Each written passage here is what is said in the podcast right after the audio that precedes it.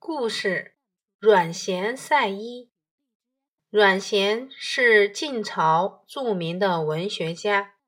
年轻的时候，家里并不富裕，吃的穿的很平常。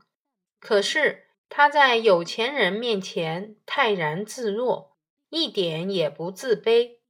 当时有个风俗，就是每年七月初七，各家都要把自家的箱子打开。把箱子中的衣服拿到太阳下面晾晒，据说这样衣服不会被虫子咬。这一天，许多人家都在晒衣服，阮咸把自己的衣服也晾出来。许多人见阮咸晾晒自己的旧衣服，都来观看，但阮咸一点也不在意。他认为，富贵不是可以夸耀的资本。贫寒也不是耻辱，人活着关键在他的德性和学识。解析：有了良好的品德，就不会因为富贵而看不起人，也不会因为贫穷而感到自卑。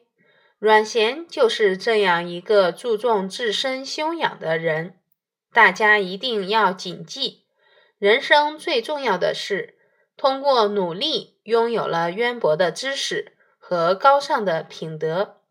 我觉得阮咸的话说得很对，在日常生活中，我们不能互相攀比、比吃比穿，我们要刻苦学习，不断追求知识，具有良好的品德，才是我们前进的方向和目标。